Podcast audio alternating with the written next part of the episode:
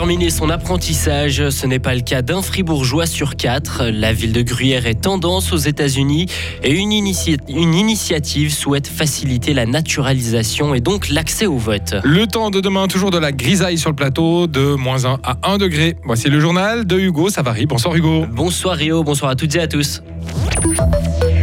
Un apprenti fribourgeois sur quatre ne termine pas son contrat. Des chiffres que l'on retrouve dans une récente publication de l'Office fédéral de la statistique.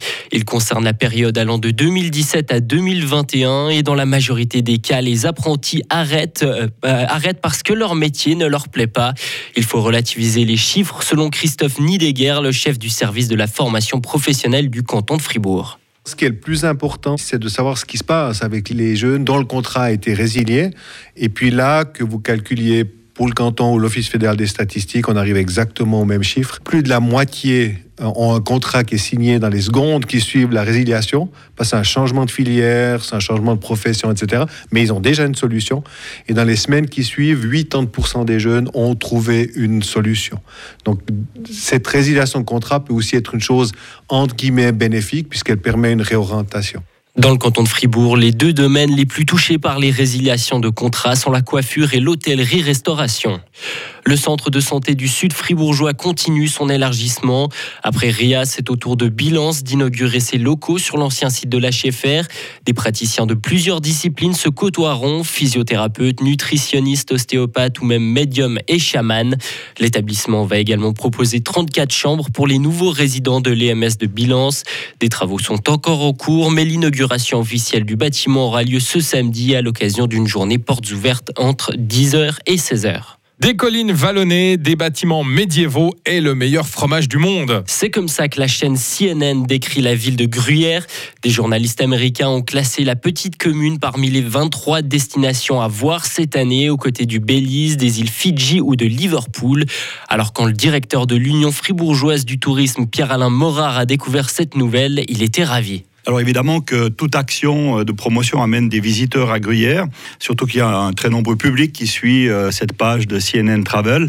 Et puis ce qui est intéressant, c'est que c'est une bonne association qu'on défend toujours entre le fromage, les traditions, la ville de Gruyère, et puis c'est ce qui a fait que CNN s'intéresse à Gruyère, qui a été nommé l'année dernière Best Village of euh, the World, parmi 30 autres villages mondiaux et l'association avec le fromage. Donc c'est en fait toute cette ADN de la région qui remonte maintenant euh, très haut. Et CNN propose différentes activités aux touristes, visiter la cité médiévale, la maison du Gruyère, la chocolaterie Caillé, le musée Giger et en hiver de chausser les skis pour dévaler les pistes du Molaison. Petite erreur à signaler tout de même, CNN invite aussi à faire une halte au chalet de Gruyère, mais l'établissement a été détruit cet été par les flammes. Après avoir vécu en Suisse depuis 5 ans, on doit pouvoir être naturalisé et pouvoir voter. C'est l'objectif d'une initiative populaire qui sera lancée ce printemps par l'action Fir Viertel. Il est temps de passer à une citoyenneté moderne qui intègre un quart de la population aujourd'hui privée de droits démocratiques. Les explications à Berne de Serge Jubin. Contrairement à d'autres initiatives qui veulent donner le droit de vote aux étrangers, titulaires par exemple du permis B, l'initiative d'Action Vierviertel veut changer le paradigme de la naturalisation. Selon elle, toute personne qui vit en Suisse depuis 5 ans, qui n'a pas commis de délit grave, qui ne met pas en danger la sécurité de la Suisse, qui dispose de connaissances de base dans une langue nationale, doit obtenir la nationalité. Et donc, un droit à la naturalisation automatique pour celles et ceux qui vivent durablement en Suisse doit remplacer les actuelles procédures différentes d'un canton à l'autre, considérées par les initiants comme arbitraires et chicanières. Les initiants entendent profiter de cette année électorale pour affirmer que lorsqu'on vit durablement dans un pays, on doit être reconnu euh, comme membre à part entière de la communauté.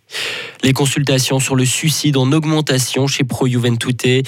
Il y a eu deux fois plus de consultations sur les idées suicidaires d'enfants et de jeunes par jour en 2022 qu'avant la pandémie. Pro Juventute attribue cette augmentation à la multicrise. Pandémie, crise climatique, guerre ou encore inflation affectent particulièrement les jeunes alors qu'ils sont dans une période de vie plus vulnérable. Il faut 2,5 milliards de dollars à l'OMS pour faire son travail en 2023. L'Organisation mondiale de la santé veut lever cette somme pour répondre à un nombre sans précédent d'urgences sanitaires dans le monde. De nombreuses guerres ont des effets dévastateurs sur les populations, que ce soit en Ukraine, en Syrie ou encore en Éthiopie. De plus, les catastrophes en lien avec les changements climatiques s'ajoutent à la détresse de ces populations. L'OMS répond actuellement à 54 crises sanitaires dans le monde. Retrouvez toute l'info sur frappe et frappe.ch.